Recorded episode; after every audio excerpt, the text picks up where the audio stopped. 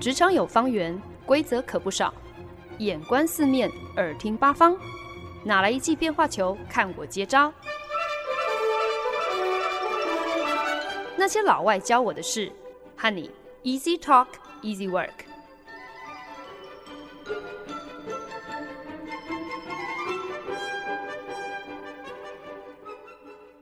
您现在收听的是好家庭联播网台中古典九七点七，台北 Bravo 九一点三，为您带来的节目《那些老外教我的事》，我是欢恩。有一位记者曾经回忆，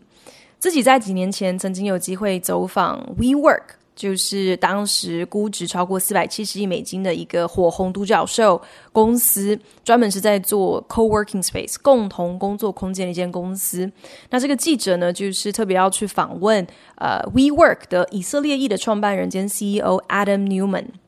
两个人呢就在 WeWork 总部的咖啡吧台各点了一杯咖啡，记者点的是卡布奇诺。Adam 点的是一杯拿铁。那当咖啡师做好了卡布奇诺的时候呢，记者跟 Adam 竟然同时伸手要来接过这杯咖啡。那记者就说：“诶，呃，这这是我点的卡布奇诺哦。”可是，在这个时候呢，这个 CEO 竟然露出了很不耐烦的表情，说：“呃，不是，这是我点的拿铁。”这个记者觉得一个莫名其妙。可是到后来呢，他才恍然大悟。原来是因为 Adam Newman 一直以来都错把卡布奇诺说成是拿铁，公司里的咖啡师竟然相愿的将错就错，想说今天与其纠正 CEO，不如干脆直接顺着老板的认知，把 Adam 口中的拿铁自动跟卡布奇诺画上一个等号。这虽然不过是一个现在。讲出来好像有一点荒谬、有一点可笑的一个小插曲，可是我想就已经透露出来了。Adam Newman 这个创办人是一个什么样的领袖？他在 WeWork 所树立的又是一个什么样子的公司文化？也因此，当 WeWork 在二零一九年的春天为了预备要上市，公开了他们的招股说明书的时候，其实很多老早就对 WeWork 天价高的估值存疑的各界人士，真的是摩拳擦掌，迫不及待的要把 WeWork 摊在阳光下，让全世界都看清楚它金玉其外，败絮其内的真面目。只是大家再怎么样子都无法想象，Adam Newman 这位创办人，他唯我独尊、任意妄为的自肥行径，没有最离谱，只有更离谱。那在这之前呢，其实就有很多的媒体爆料，Adam Newman 竟然私自将 We 就是 W E 这个字注册成为一个商标，然后再要他自己的公司 WeWork 付五千九百万美金来取得 We 这个字样的使用权。这件事情被踢爆之后呢，Adam 虽然在舆论压力之下有把这一笔五千九百万美金的钱归还给公司。可是呢，他各种利益冲突的决定却不仅止于此。那你认真想起来，其实 WeWork 它本质就是一个房地产公司嘛，它的营运模式非常的简单而无聊，基本上就是去跟呃重点城市的各大地产公司签订长期的租约，来租下大平数的办公楼层，然后呢花钱把这些楼层改装成年轻、新潮、有设计感，又采一个全开放式的。共同办公空间，然后再分租去给一些中小企业啊，或者是新创呃的小公司，那种可能付不起高级的办公大楼，又不想要只是在自己家的车库啊、厨房啊上班的这样子的呃小公司。那 WeWork 呢，曾经贵为纽约市拥有最多面积的头号租客，曾经在大苹果同时租下超过二十三万平的办公空间。而作为 CEO 的 Adam，他自己竟然曾经也是 WeWork 的房东，诶，意思就是他将自己购买的大楼转租给 WeWork，啊、呃，变成是呃这个共同办公空间。所以如此明显的中饱私囊，真的很难以让人相信这样的一个经营管理会将 WeWork 公司的损益考量放在首位。除此之外呢，Adam Newman 也擅自用公司的名义和资金大手笔的去投资跟公司本业根本毫无相关的事业。那因为 Adam Newman 他自己本身非常的热爱冲浪哦，所以呢就挪用了公司的资金去投资，像是人工造浪公司啊，还有数间。所谓的 superfood 超级食物的这种食品公司，那这种公司他们就会推出一些像是什么姜黄口味的咖啡奶球啊，或者是富有高蛋白的浓缩咖啡这类型的产品，很明显的跟共同工作空间是八竿子打不着边的事业体。那我不知道台湾的听众朋友对于 WeWork 这间公司在二零一零年到二零一九年以独角兽之姿崛起又崩坏的一塌糊涂的故事熟不熟悉？那苹果创作平台呢，上个月也才刚刚推出了《We Crash》这个电视影集，将这间公司最疯狂、让人不可置信的始末，通通搬上荧光幕。《We Crash》它还没有播完，可是我看着看着就已经非常的有感而发。你要说 WeWork 的事业版图，根本就是立基在 Adam Newman 的个人魅力，完全是靠他用一张嘴说出来的。其实这么说一点也不为过。如果今天不是因为 Adam 超级会瞎掰，又怎么可能把一间摆明就是一个分租办公空间的公司，说成一个拥有数百亿美金估价、号称能够改变世界的科技公司？随着 WeWork 的爆发成长，其实这也加速了 Adam Newman 的自我膨胀，在他的认知里。没有什么是没有办法心想就事成的。如果你今天卡关找不到出路，那只是因为你的想象力太普通、太保守了。那只是因为 you're not crazy enough，因为你想的不够狂。所以今天在节目当中呢，就要来跟大家分享 WeWork 创办人 Adam Newman 他平步青云跟最后一败涂地的共同关键，其实都是他那唯我独尊。九四狂的态度。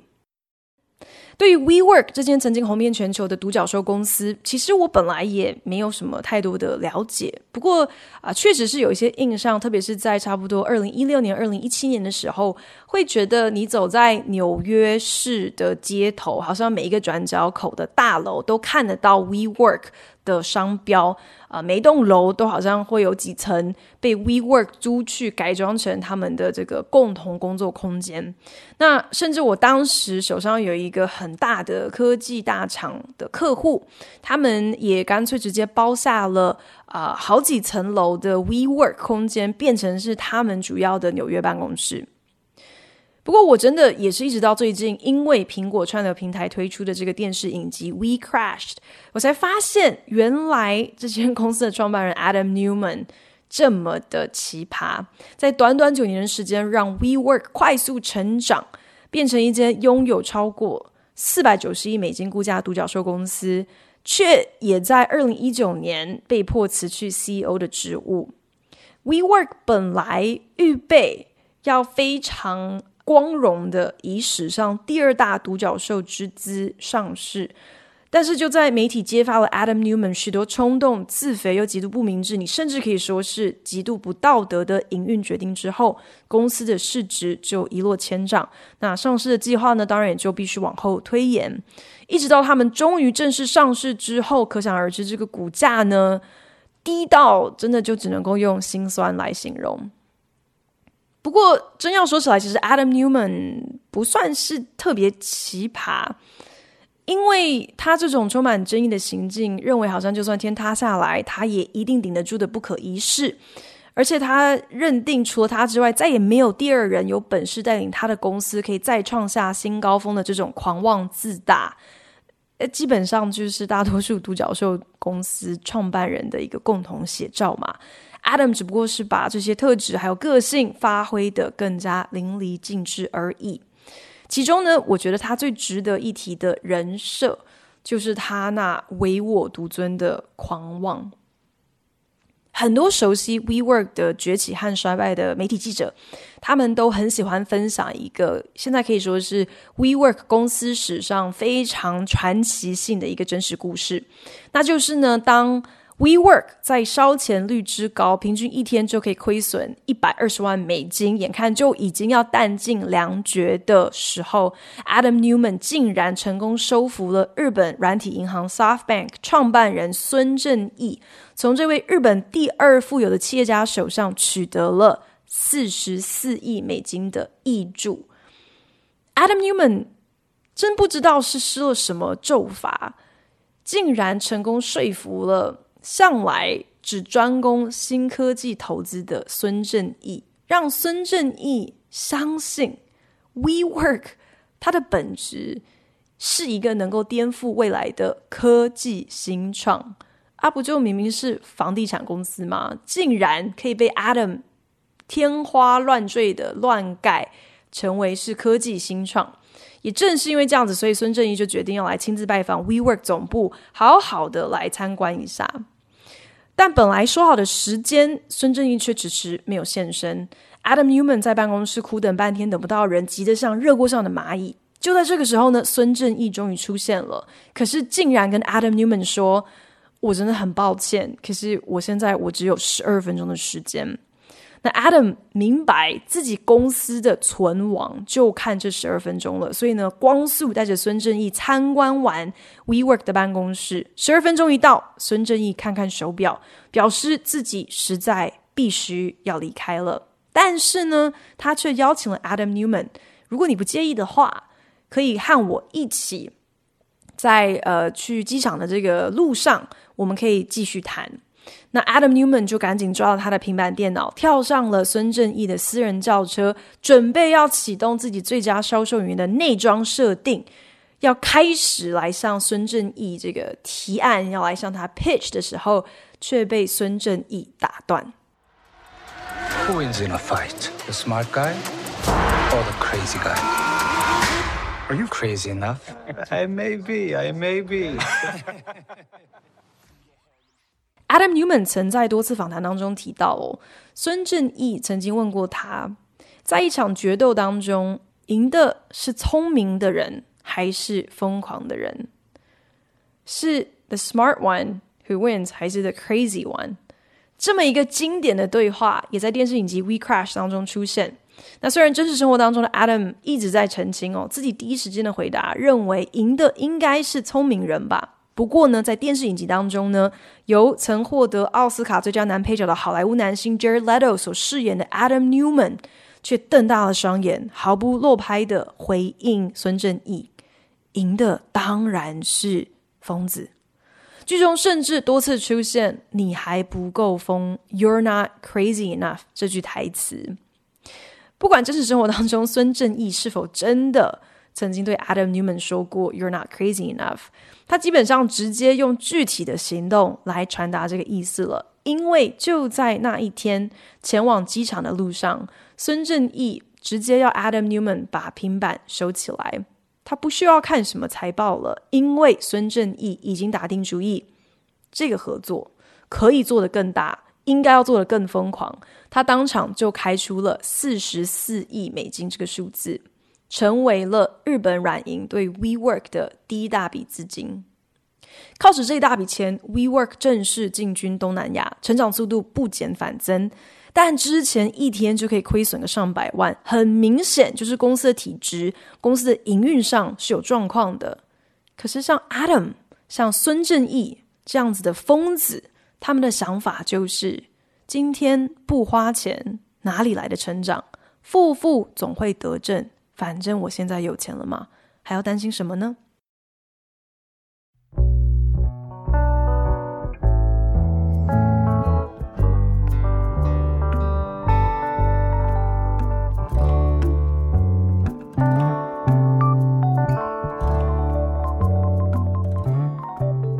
您现在收听的是《那些老外教我的事》，我是节目主持人焕恩。You're not crazy enough. 够不够疯狂？能不能更狂？我觉得这可以说是对 WeWork 创办人兼 CEO Adam Neumann 的个人风格一个最好的注解。在一个决斗当中，疯子要能赢过聪明人，那肯定是因为把对方都吓跑了嘛。你想想看，今天如果两个人各开一台车，然后催足马力，面对面的高速疾驶，就是要看谁先闪，谁就输。呃，英文就把这个叫做 chicken，看谁就是。尬车看谁先害怕，然后扭开方向盘哦。当然，在这种情况之下，会答应参加这种试胆游戏的人，肯定都算不上是聪明人哦。可是，在撞上之前，率先扭转方向盘的人，你至少可以说他的求生欲比较高，他可能比较有一点尝试吧。但偏偏 Adam Newman 就是那种今天就算真的让我撞上去了，也不认为自己会死掉的疯子。这种毫无根据。认为自己有金刚不坏之身的自大妄想症，或是英文叫做 delusions of grandeur，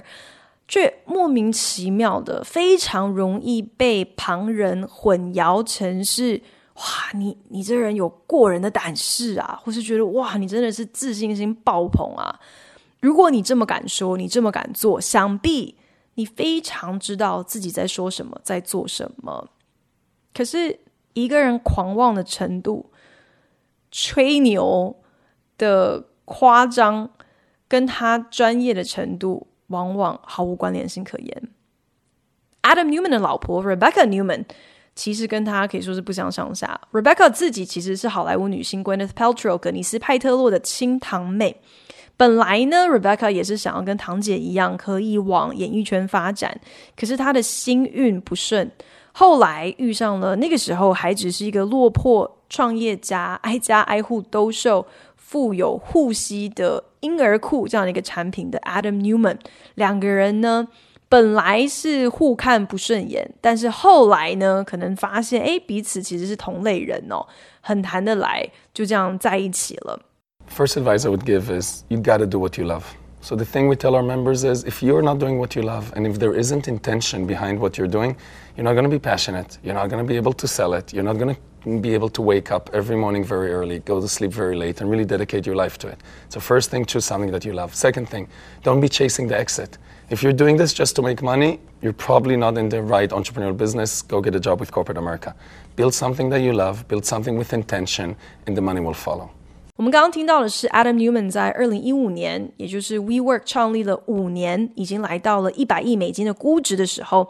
那他接受一个访问，被问到说会给年轻的创业家什么建议的时候，他做的一个分享，他鼓励年轻创业家最重要的就是要能够找到自己真正有热忱的一个目标，不要只是为了钱来创业。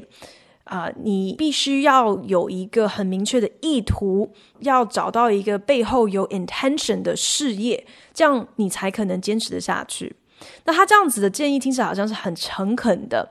那特别 Adam 他总喜欢说，这个 WeWork 这间公司的本质，它并不是一个共同工作空间的公司，它是一个实体的社交网络。WeWork 存在的目的是为了要打造一个。真实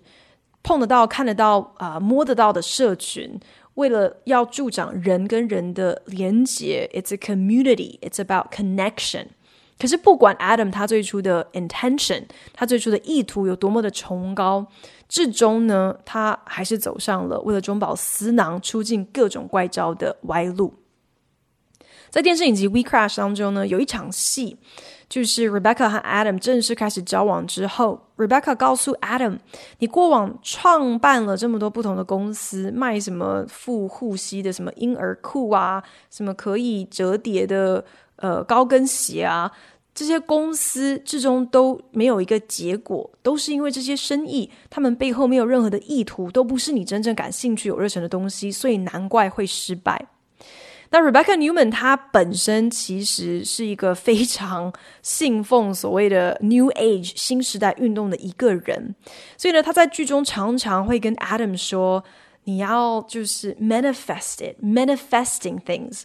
简单来讲呢，就是心想事成。你有什么东西是你很想要的，你就用意志力让它成真吧。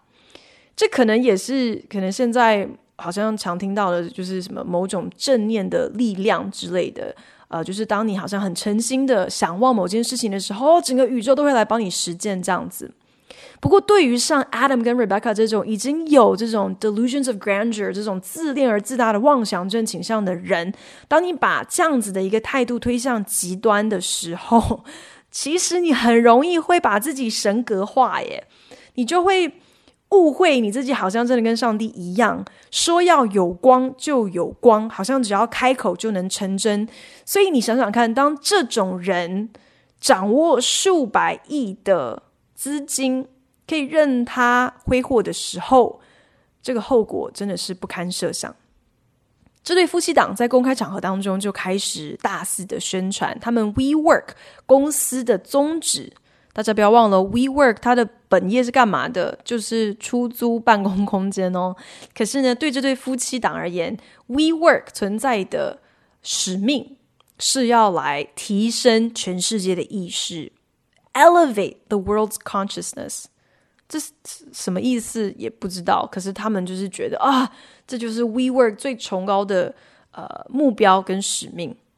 WeWork 招股说明书也成为了业界的一大笑柄，因为呢，有部分内容呢被说根本就像是一个嗑了迷幻药嗨过头的人才写得出来的胡言乱语。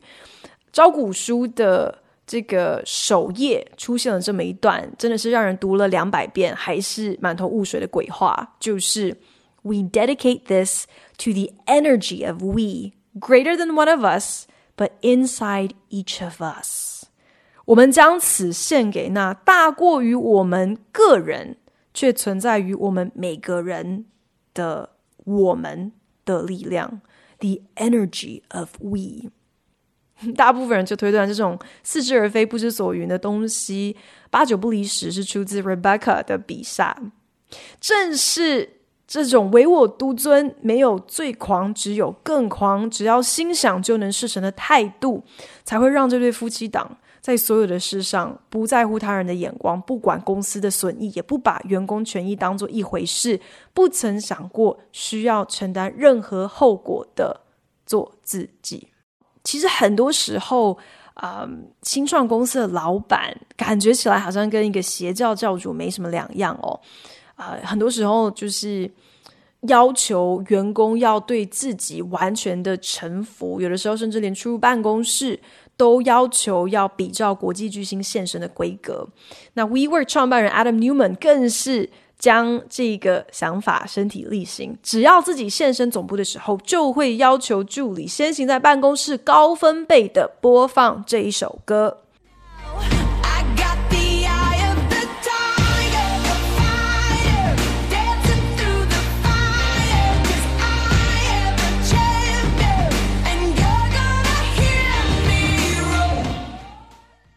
那相信这首歌大家应该都不陌生，是 Katy Perry 在二零一三年推出的畅销金曲《Roar》，它也成为了 Adam 他个人的爱歌，常常呢在办公室震天价响的无限循环播放，让员工不得安宁。虽然这听起来好像不过又是另外一个很古怪的癖好，可是再一次组建 Adam Newman 他唯我独尊，想干嘛就干嘛的个性。虽然明明就是跟投资人拿钱，可是呢，Adam 和老婆 Rebecca 两个人就是摆出那种公司是我们家开的，我们想干嘛就干嘛的态度。这种唯我独尊、九四狂的精神，Rebecca 真的是没有让老公转美于前。夫妻两个人的这个自大妄想症，真的只能够说是相得益彰，但是却害惨了他们身边所有的人。二零一七年，不甘活在丈夫阴影下的 Rebecca Newman 撵走了当时公司的品牌长，自己抢下了这个头衔。事后呢，也有很多媒体踢爆 Rebecca，她常常会用 bad energy，所谓的磁场不对或是磁场不合为理由，开除她可能初次见面还不到几分钟的员工。更搞笑的是，那个时候 Rebecca Newman 在 WeWork 的官网自介上写道，自己师承达赖喇嘛尊者和大地之母，并莫名其妙的开始以 WeWork 创办人之一来自居。他明明就不是创办人啊，创办人是她老公跟老公的另外一个合伙人 Miguel 呃 McKelvey。我都可以想象，更新网站的员工在看到。Rebecca 写的这段呃自我介绍的时候有多么的傻眼，可是却没有半个人敢提出异议。从这些细小的这些细节，其实就不难看出，当时 WeWork 的公司文化基本上就是完全降服在 Adam 跟 Rebecca 的绝对专制之下。不管多么可笑、疯狂、愚蠢、没道理的言行举止或者是要求，只要是出自这对夫妻，员工就只有乖乖配合的份。二零一八年，Rebecca 赫然惊觉，She's not crazy enough。她还想得不够狂。为了替自己打造一个全新的闪亮舞台，Rebecca 说服了 Adam Neumann 拨出 WeWork 的资金。Again，这些钱不是他们自己的钱，是投资人的钱哦。拨出这些投资人的钱要干嘛呢？来创立一个全新的子公司，叫做 WeGrow，正式进军教育市场，要来办学。那个时候，WeWork 根本还没有转亏为盈，诶，照样是一天亏损个上百万元。而且当时为了要继续扩增世界版图，WeWork 常常开出比要价还要高的金额，租下办公空间，装潢成 WeWork 的新据点。又为了要赶快吸引新的会员，来把这些新的点填满人，所以 WeWork 当时常常是。呃，半买半相送，送这些会员名额，所以营运状况根本是入不敷出。在这样的光景之下，竟然还将资金投入跟本业毫无关联的 WeGrow，而且还是让根本没有任何教育背景的老板娘 Rebecca Newman 自己来开学校。投资人到这种时候，既然都不俩公不阻止 Adam，到底是谁比较 crazy 啊？And what is the mission of We Grow, just so I understand clearly? The mission of We Grow, and quite honestly, the collective we that we're all living under, is to elevate the world's consciousness. Mm. That WeGrow specifically through unleashing every human superpowers and expanding happiness. Okay. And it's and WeGrow is starting as a school. Yes. But it's going to be evolving into much more, I'm, I'm assuming, right? It's kind of a practice and a new approach to life. We have started with children. 我们刚刚听到的是 Rebecca Neumann 她本人真实的在二零一八年接受的一个访问。那主持人问到说，WeGrow 的使命是什么？Rebecca 落落长的讲了一大堆五四三，就是不肯直接说 WeGrow 就是就是一个学校嘛。 先是扯到说啊，我们这个什么整个 We 的公司都是制造要提升全世界的意识。讲到这里的时候，刚刚不知道听众朋友有没有注意到，那个主持人还发出了好长的一声“嗯”，就是有点不置可否。Rebecca 接着说：“We Grow 主要呢就是要来释放每个人的超能力，然后来扩增快乐。”搞得最后主持人可能很三条线，就只好自己很尴尬的补充说明说：“呃。” WeGrow 其实就是就是一个学校嘛，但 Rebecca 却回说：“哦，这其实 WeGrow 这是一个 practice，这是一种实践，是 a way of life，是一种生活方式。”主持人都不好意思打断他的胡言乱语，就只好这样接受了这些鬼话连篇。所以我认真觉得，独角兽公司创办人的超能力之一，就是这种唯我独尊、就是狂的气场跟态度。就算你没有任何的专业，没有任何的实力，甚至没有任何的根据，只要你够疯、够狂，不论何时何地，都理直气壮，永远活在自己好棒棒的世界里，瞎扯出一番没道理的道理，把这当做是家常便饭。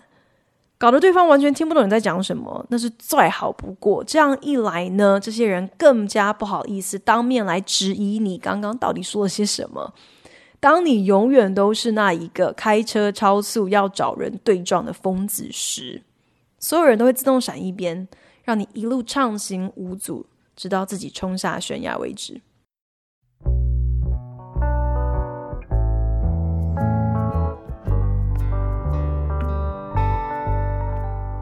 本节目由好家庭联盟网、台北 Bravo FM 九一点三、台中古典音乐台 FM 九七点七制作播出。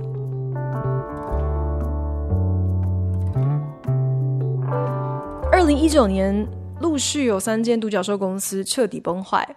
，Uber 和 WeWork 这两间公司的创办人兼 CEO 都因为足繁不及被宰的脱序行为，还有道德可疑的营运决策，被自己的董事会逼退。Theranos 则是被吹哨者揭发，自始至终呢，都在糊弄投资人，说好的破天荒验血技术根本从来没有研发成功过。这几个故事背后最让人匪夷所思的，当然就是那些斥资押注在这些新创公司身上的金主，诶，他们是一个比一个更有来头、更有经验、更聪明。但遇上这些魅力十足的年轻创办人的时候，却如此轻易的就被对方吃得死死的，好像丧失了所有的判断准则，就是死心塌地的认定，能让这一间不管烧钱率有多高的新创公司逆转胜的关键，全系于这个创办人，是这些投资人。造神把这些创办人捧成像是救世主弥赛亚一样，所以到头来，很多资深投资人他们投资的其实不是这间公司，不是这个公司所提供的产品或者是服务，甚至不是这间公司的愿景，因为他们心中真正认定有前途的、前进的钱，也是金钱的钱，有前途的，往往是创办人。在电视影集《We Crash》当中呢，有一幕戏是 WeWork 公司最前期的创投公司 Benchmark，有两位主管就聊起了 WeWork 那个时候的状况。其中呢，一位主管就指出，WeWork 每个月都以惊人的数字在大失血、大亏钱。在这种情况下，WeWork 还高调的请旗下所有的员工，还有他们就是跟 WeWork 租空间的这些会员，去参加 WeWork 的夏令营。就是一个成人的周末露营狂欢趴，而且所有的费用都是 WeWork，或者是更准确的应该说，都是 WeWork 的投资董事来买单。所以这种挥霍无度的行径，当然必须要好好的来呃修正。这应该是此时此刻必须要更加严格控管成本的时候，否则自家投下的钱全部都要血本无归了。可是另外一位主管，这是他就是呃本身就是 WeWork 的董事之一的主管，他也刚好就是 Adam Newman 跟 Benchmark 这个投顾公司主要的窗口。这个主管却一直打太极，表示说：“啊，没还没有那么严重啦，We're not there yet，还没有这么惨啦。WeWork 他今年的营业额还上看四亿美金诶。”这时候第一位主管就质问了：“你到底？”哪里来的把握？确定 WeWork 最终能够转亏为盈，不会像过往我们看过的那么多经营不善的新创公司，散尽一切资金后一败涂地。WeWork 的董事那位主管就非常斩钉截铁的说：“因为有 Adam，差别就差在 WeWork 有 Adam 来坐镇、来领导。投资人对于创办人。”完全不看报表，不在乎数据，纯粹就是盲目的这种巨大信心，其实呢，也就成为了 Adam Newman 他的自恋妄想症源源不绝的一个肥料，就就成就了一个恶性循环嘛。投资人越是挺 Adam，他越是张狂，越觉得自己所有的决定都不可能出错。Adam 越是自我感觉良好，就越有胆子来绑架投资人对自己的信任，好像这个位子除了自己之外谁都坐不住，除了自己之外随便换了谁都没有办法让你们赚到钱。殊不知这一切荒谬的安排之所以还没有马上就垮台，马上变康，不是因为 Adam 有多照。而是因为投资人不愿切断金流啊，因为投资人不见棺材不掉泪，不到最后关头，他不想要撵走，摆明了就是不适任的创办人。因为每一个投资人心中打的算盘，不外乎就是在一场决斗当中，押注在疯子身上，风险高没错，可是只要我押对了，我报酬率也高。We Crash 的第一集当中呢，Adam Newman 和他的合伙创办人 Miguel McKelvey，当时才可能说好要合作创业，才几天的时间，就找上了一间商用大楼的房东，好不容易说服了对方，隔天抽出一点时间要来听取他们的提案计划。在这个会议结束之后呢，Miguel 就问 Adam 说：“诶，你你刚跟人家说我们有一个提案计划书，所以这哪来的提案计划书？我们去哪里生出来一个提案计划书？明天给人家简报啊？”Adam Newman 就回答说：“哎，Miguel，每个新创公司总要有一个挑灯夜战赶企划的故事嘛。” Miguel 这个时候还傻傻的说：“OK，那那我我等下去买这个提神饮料，到时候去你家，我们在一起。”他话都还没有说完，就已经先被 Adam 打断。Adam 直接跟 Miguel 说：“要挑灯夜战的不是我们，是你。我擅长的是销售，我刚刚已经把我们销售出去了，现在换你来做你擅长的事情了。”当然，这个情节。具体是不是真的这样发生，不得而知。可是呢，在真实生活当中，Miguel 的确独自花了一个晚上的时间，就生出了 WeWork 前身的一个提案计划书。这整个事件只是再一次的证实了，当你把 We W E 颠倒过来看的时候，它其实是 Me M E，不是我们，而是我。唯我独尊就是狂的这种特质，真的可以说是新创公司创办人的特异功能。也不知道究竟是因为大家真的都那么好骗呢，还是其实是因为大家都太有礼貌了，或者是太过于错愕了。所以，当你真的遇上一个如此不可一世、自大却好像有一点点讨喜的人的时候，你可能一时半刻 有点反应不过来，搞不清楚说。我我对这个人的评价，到底是高是低，是褒还是贬？因为你今天可能不尽然同意他所说的每一句话，但是又没来由的，好像有一点点欣赏他。在这样子错乱的纠结的过程当中，你可能第一时间就忘了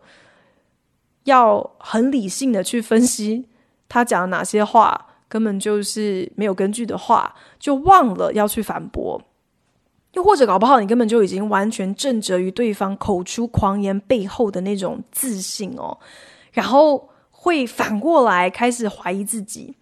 诶，他他讲的这么斩钉截铁，这么肯定哦，所以是不是其实是我的想法，是我的做法有问题，或者说不定我的这些呃呃认知也不一定会更好。那如果我相较之下比较没有把握的话，那那好啦，我还不如就乖乖的听你的好了，来任由你摆布好了。